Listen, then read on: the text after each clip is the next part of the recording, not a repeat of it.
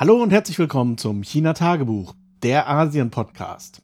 Um was es hier geht? Es ist ein Tagebuch, wie der Name schon sagt. Ich berichte über mein alltägliches Leben in Asien, aktuell in China.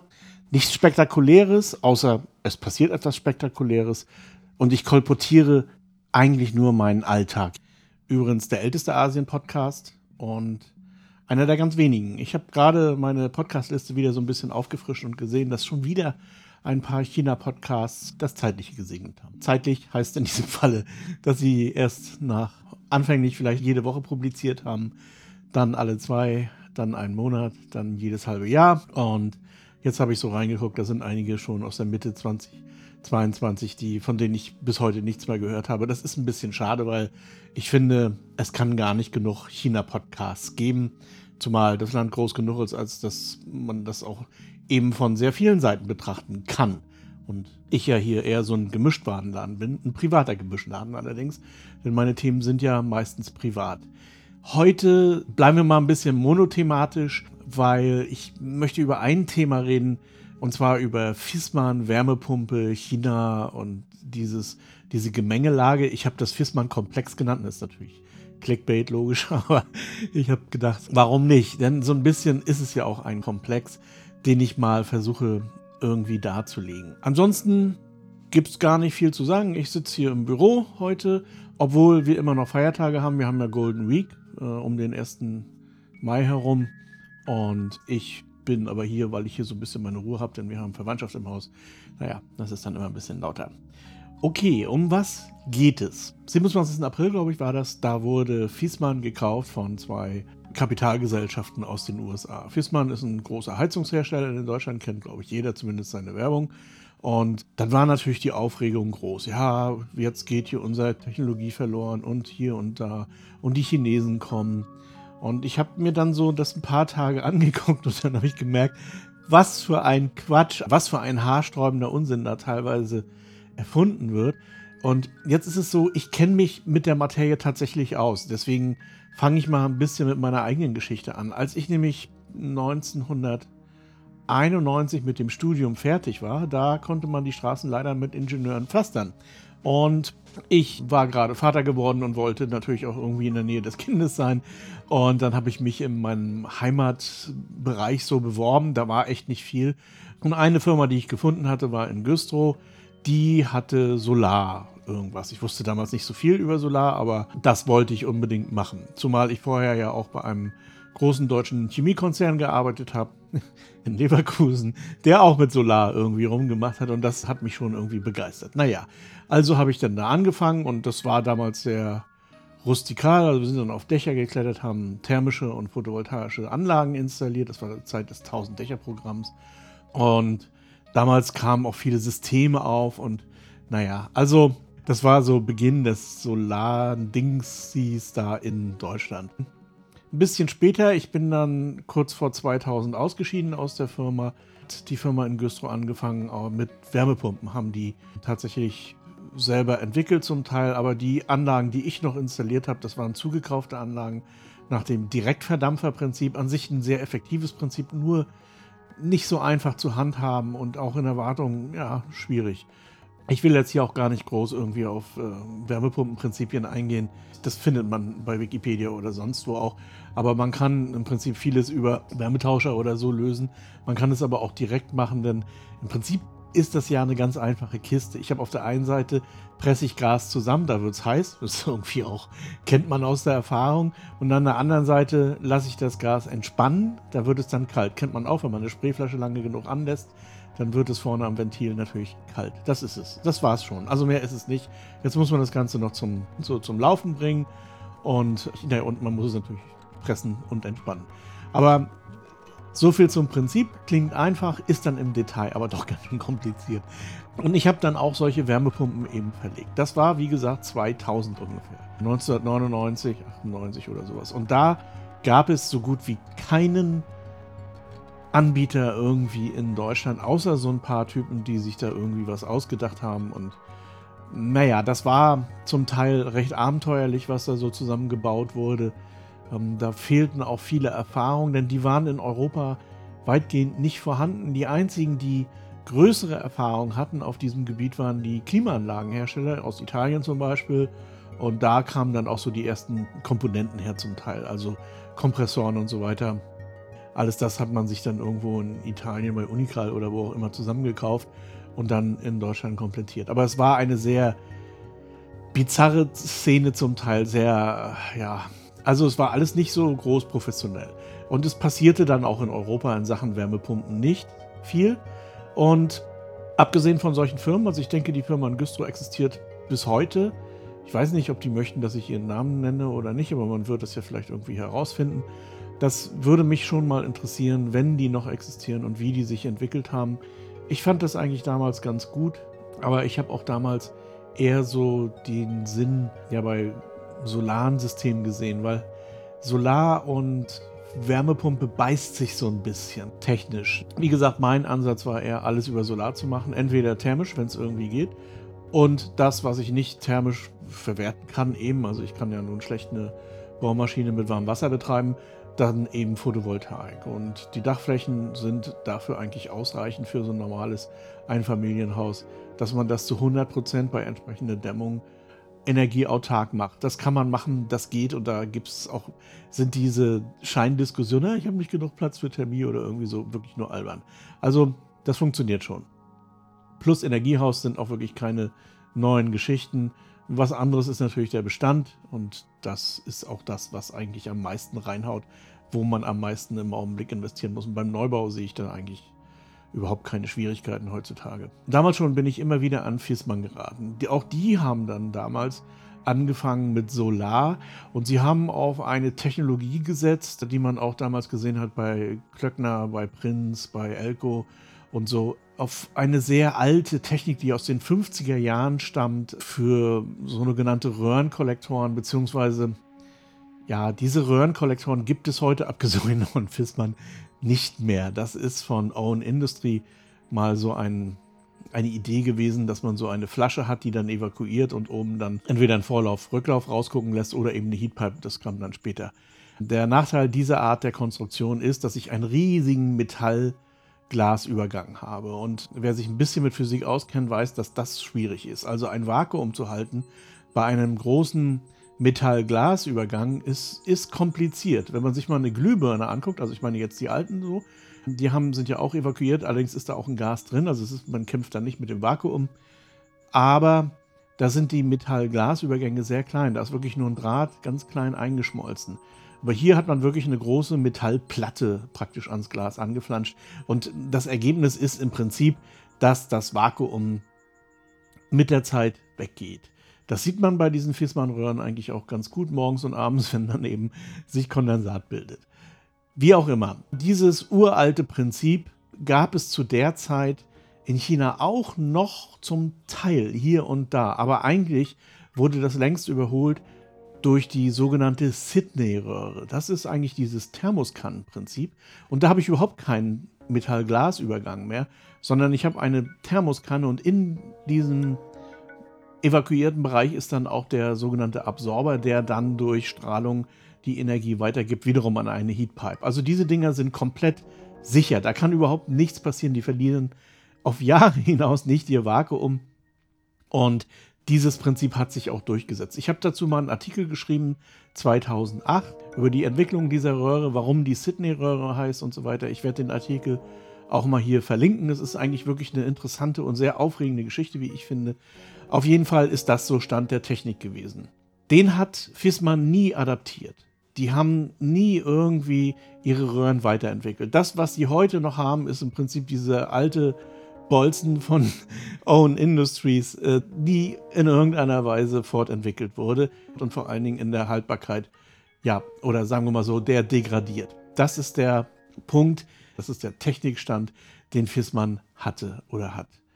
Und man wollte sich auch gar nicht äh, da weiterentwickeln. Man hatte da einen Hersteller oder verschiedene Hersteller, die im Übrigen alle in China waren zu der Zeit. Äh, das war unter anderem Sunda. Ich habe die Fertigung auch besucht und noch so ein paar andere.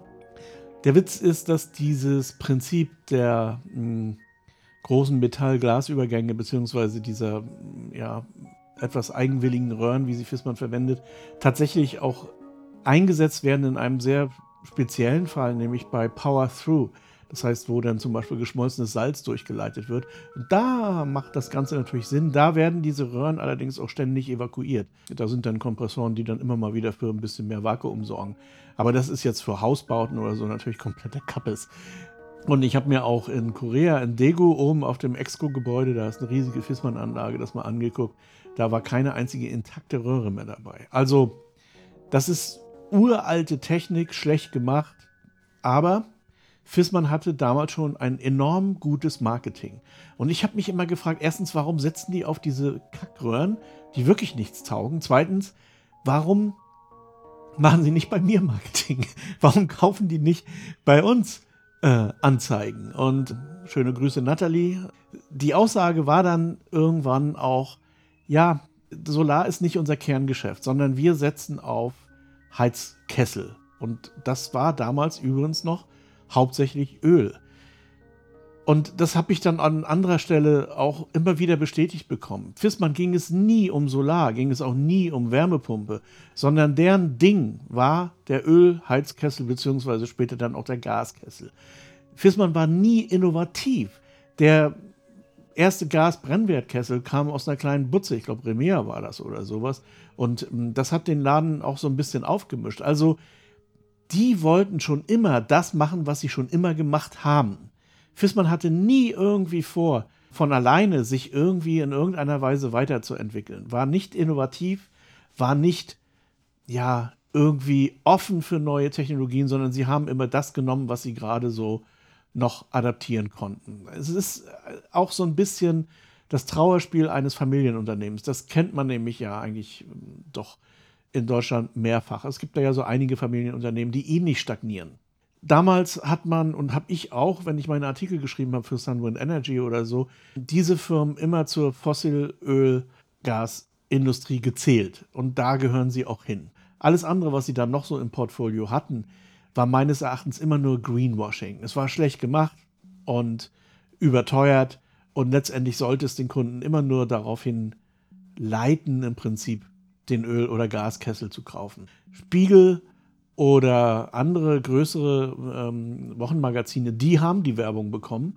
und dann teilweise auch mehrfach pro Magazin. Also ich meine, wer die Anzeigenpreise von Spiegel kennt, weiß jetzt auch über welche Budgets. Ich rede in der Anzeige bei Sunwind Energy damals hat, glaube ich, 3.000 bis 4.000 Euro gekostet irgendwie. Das ist geradezu lächerlich. Aber sie haben nicht im branchenstärksten Solarmagazin irgendwie Werbung gemacht, sondern sie haben im Spiegel Werbung gemacht und dort vornehmlich mit Heizung und darunter stand dann immer Solar haben wir auch. So, das mal, um die Firma Fissmann wirklich einzuschätzen. Das betrifft auch die ganzen anderen Heizungsfirmen, also Wolf, Brötje, dann jetzt Bosch, aber Bosch ist im Prinzip ein Zusammenschluss aus Buderus und Junkers und so weiter. Für alle diese Firmen ist Solar oder Wärmepumpe einfach nur ein Schmerz im Po. Die wollen wirklich ihr Ding, was sie immer gemacht haben, durchziehen. Und wenn es nach denen geht, und sie haben auch sehr stark lobbyiert für Gasöl und tun es auch heute noch natürlich im Rahmen von irgendwelchen Familienunternehmen, Bünden und so, dann setzen sie nach wie vor auf Gas und Öl, solange es nur irgendwie geht. Da ist keine Innovation, meines Erachtens. Auch bei Bosch sehe ich das eher kritisch. Und mal abgesehen von solchen Firmen, von denen ich eben gesprochen habe, aus Güstrow oder auch anderen Städten, die ja so im sehr kleinen Rahmen angefangen haben, Wärmepumpen zu bauen, war da nicht viel oder ist da nach wie vor nicht viel. Da gibt es keine Innovationskultur in diesem Bereich. Also mal abgesehen jetzt von den 30 Jahren, die da so abgelaufen sind. Wie gesagt, ich bin nicht auf dem Laufenden, was mit der Firma in Güstrow ist. Aber es würde mich schon mal interessieren, wie sich das weiterentwickelt hat. Also, André, falls du mich hörst, sag mal Bescheid. Dann könnte man das ausführen. Und Wärmepumpen hat sich aber damals schon abgezeichnet, können tatsächlich bei der Ablösung von Gas eine entscheidende Rolle spielen. Aber man hat in Deutschland nichts gemacht. Man hat sich da nie drum gekümmert. Und es ist auch heute noch so, dass es Klimaanlagen in Deutschland kaum gibt. Die gibt es in Norwegen tatsächlich sehr viele und die gibt es natürlich in Südeuropa überall. Das sind diese sogenannten Split-Anlagen und die werden heute gerne verwechselt mit einer Wärmepumpenheizung in Deutschland. Das habe ich schon mal hier besprochen und das ist natürlich kompletter Unfug. Eine Split-Anlage ist zwar eine Wärmepumpe in gewisser Weise, aber sie taugt nicht als Heizungsersatz aus verschiedenen Sachen. Das habe ich, wie gesagt, in der Folge erklärt, werde ich auch nochmal verlinken, warum eine Splitanlage die dümmste Idee ist, um damit zu heizen. Und vor kurzem sind dann eben mehrere Artikel erschienen, die plötzlich vor den Chinesen bzw. den Asiaten warnen. Und das ist eine ganz eigenartige Mischung aus Dummheit, Falschinformation und völlige einfach Unkennen. Und natürlich, wie das so üblich ist, eben auch ein Haufen Missgunst. Ich lese das mal vor, was ich im Münchner Merkur gefunden habe. Wärmepumpen. Asienhersteller in den Startlöchern droht eine Wiederholung des Photovoltaik-Debakels. Zur Erinnerung, die deutsche Photovoltaikbranche ging vor mehreren Jahren angesichts einer Schwemme günstiger Anlagen von staatlich subventionierten Herstellern aus China in die Knie. Der deutsche Marktanteil von weltweit rund 20 Prozent stürzte von, 1900, von 2008 an regelrecht ab. Viele Anbieter gingen pleite. Bosch löste seine Solarsparte auf. Naja. Ah Der Vorgang zeigte, wie rasant eine solide Wettbewerbsposition verloren gehen kann. Damals wollte der Staat nicht unterstützend eingreifen, das ist nun anders. Das ist von vorn bis hinten gelogen. Erstens, 2008 ging es der Solarbranche in Deutschland noch ziemlich gut, aber sie ging praktisch hinunter mit dem Solarbann.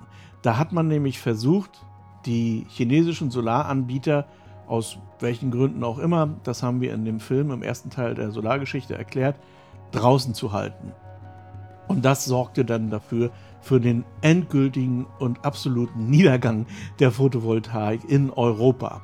Das heißt, da, wo die Politik eingegriffen hat, zum Beispiel um, als sie das Erneuerbare Energiengesetz kastriert hat, dank FDP und CDU, und wo sie den Bann etabliert hat, um nämlich der Fossilindustrie sozusagen freien Atem wieder zu verschaffen, da ging die Photovoltaikindustrie runter. Die Photovoltaikindustrie, und das ist auch nachgewiesen, ging nicht durch Dumping oder irgendwelche Geschichten in Deutschland zugrunde. Das ist einfach Unsinn. Eine Technologie, die massenhaft gebaut wird, die massenhaft eingesetzt wird, das brauche ich keinem erzählen, die wird dann natürlich auch im Preis geringer und dieser Preisdrop, der ist ja auch bis heute im Gange.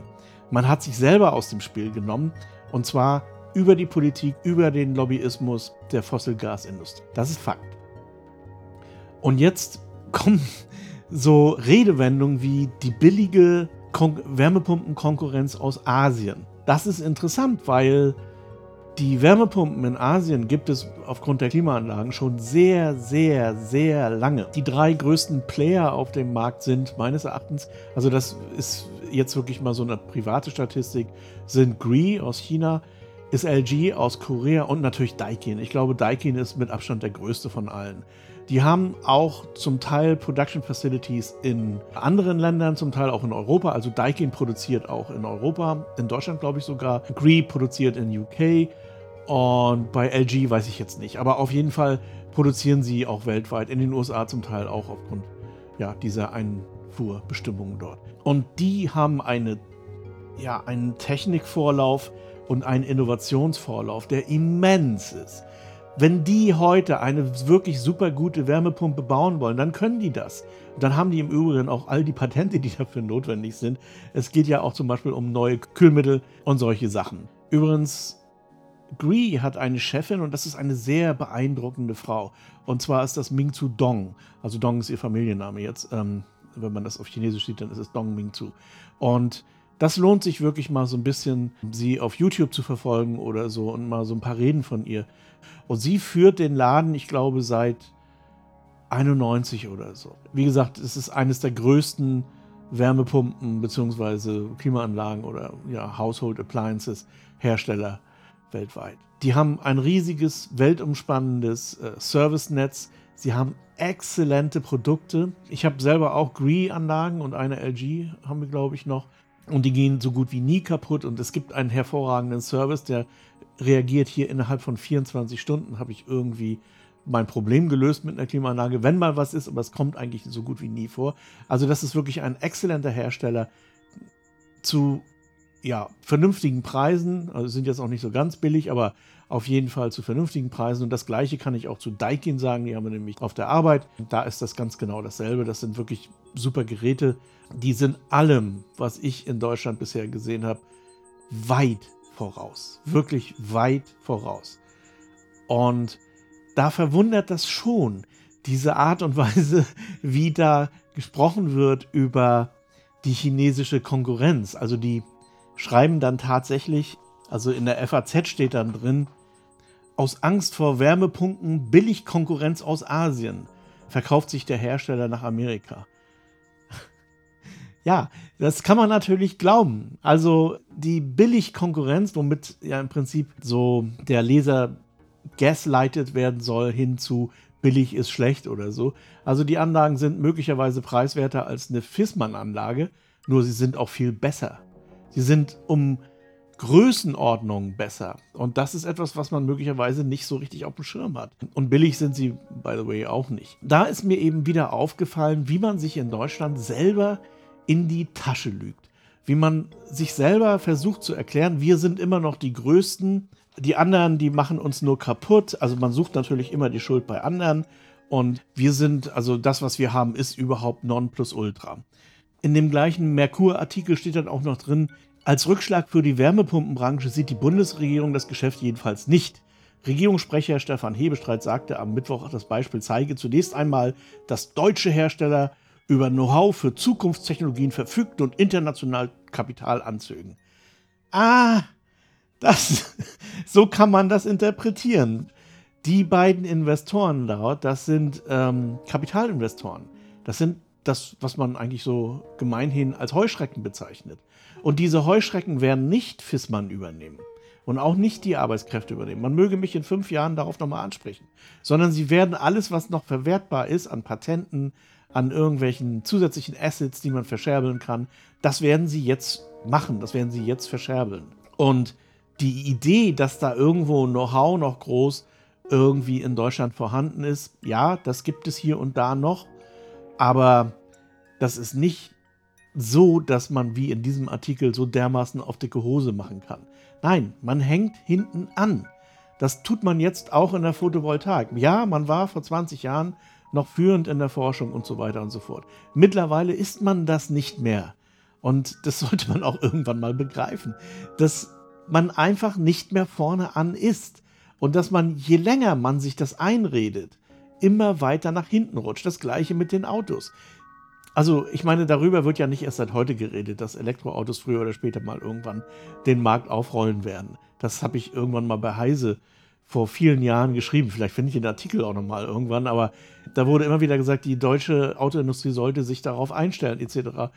Ja, hat man nicht gemacht, weil man sich ausruhen wollte. Und genau das machen die Heizungsunternehmen, das machen auch verschiedene andere Unternehmen im Maschinenbau und das macht natürlich auch die Automobilindustrie, die irgendwie nicht mehr Biss hat. Aber genau das haben asiatische Unternehmen nach wie vor. Allein schon aufgrund ihrer aus ihrer Firmenphilosophie heraus. Das ist eben nicht so was Betuliches wie bei Fissmann und so weiter.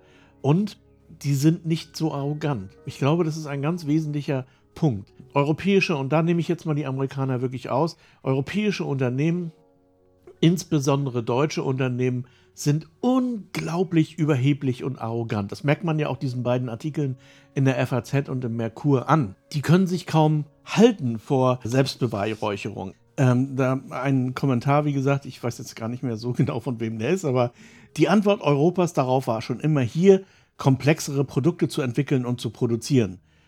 Dabei zeigt sich, dass Entwicklung, Design, strategische Steuerung oft hierbleiben, während Produkte je nach Reifegrad von Produktion letztendlich doch abwandern. Das heißt also, designed in Cupertino und produced in Shenzhen oder irgendwo.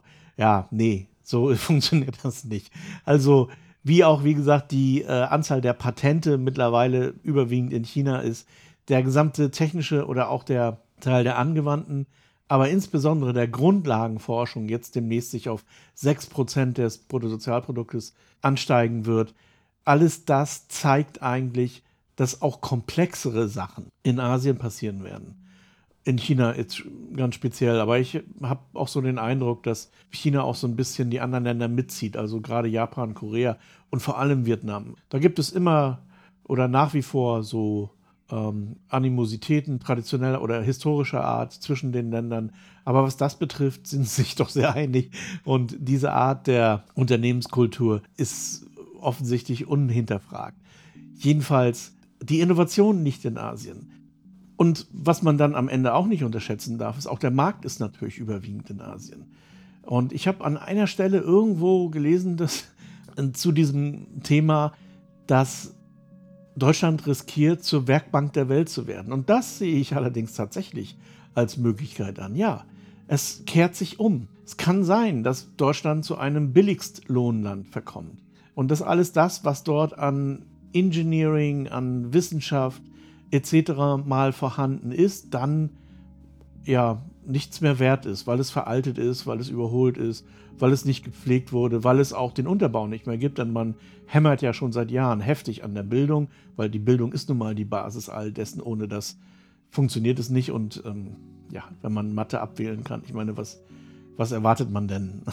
Dann wird kein Ingenieur mehr draus. Also, um das nochmal zusammenzufassen, diese Idee, erstens, dass sich jetzt die Solarbranche irgendwie wiederholt, ja, das kann natürlich passieren, aber die Gründe, warum die Solarbranche in Deutschland niedergegangen ist, war, weil der Staat eingegriffen hat, weil Lobbys eingegriffen haben und weil sie beabsichtigterweise die Solartechnik weghaben wollten. Das kann mit der Wärmepumpe genauso passieren. Sehe ich sogar tatsächlich reale Gefahren für. Zweitens, die Annahme, dass man in Deutschland irgendwie, aber auch nur ein Hauch Know-how oder Innovation im Bereich Wärmepumpe hätte, ist ja selbstbewusst, sagen wir es mal. Also, wie gesagt, ich, da kenne ich mich nicht zu wenig aus. Ich habe die letzten 20 Jahre die Entwicklung in Deutschland nicht so verfolgt.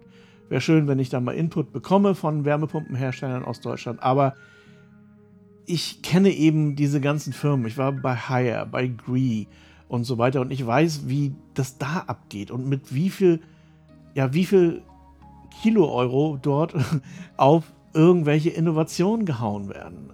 Das schaffen Mittelständler in Deutschland gar nicht. Da fehlt die Liquidität. Das ist ein anderes Problem. Da habe ich letztes Mal auch drüber gesprochen, dass die Liquidität natürlich auch nochmal so ein Ding, dass sich Banken solchen Unternehmen, innovativen Unternehmen eventuell verweigern. Einfach weil sie kein Risiko eingeben wollen. Also, das ist das, was ich vorhin auch sagte, diese, ja, dieser Biss, diese, dieser Drive, der da noch ist in diesen Branchen, in diesen Branchen hier in China beziehungsweise in Asien. Das findet man in so einer verstaubten Sparkasse in Großköckern leider nicht mehr. Da, das ist raus. Die Luft ist einfach raus. Last but not least, die Märkte selbst. Da sollte man sich nicht allzu viel einbilden in Europa. Ja, der Markt ist interessant, aber er ist bei weitem nicht so interessant wie zum Beispiel die ganzen asiatischen Märkte, also Indien, Indonesien, Malaysia, China und auch Pacific natürlich, Australien und so weiter. Da ist eigentlich mehr zu holen. Und Europa ist da mehr so ferner liefen. Also man sollte sich da nicht so viel auf seine Marktmacht einbilden. Und das Letzte, was ich jetzt hier nochmal sagen möchte, ist, bevor man so einen auf dicke Hose macht, so ein bisschen Demut ist gar nicht schlecht.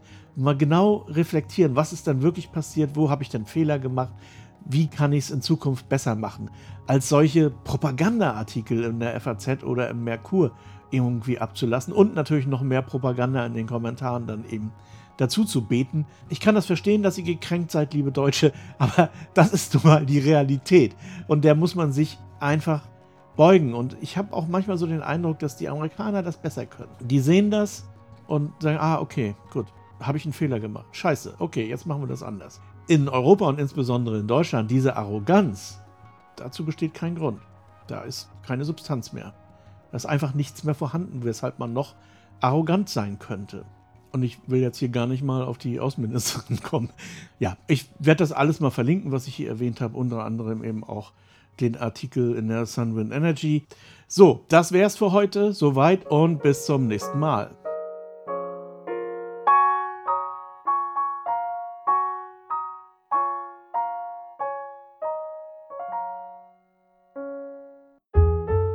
HC Andersen. Zu reisen ist zu leben. Mit Solarenergie von Eco Worthy. Ob Vanlife, Tiny House oder Camping. Eco Worthy, dein Partner für Solarenergie. eco-worthy.com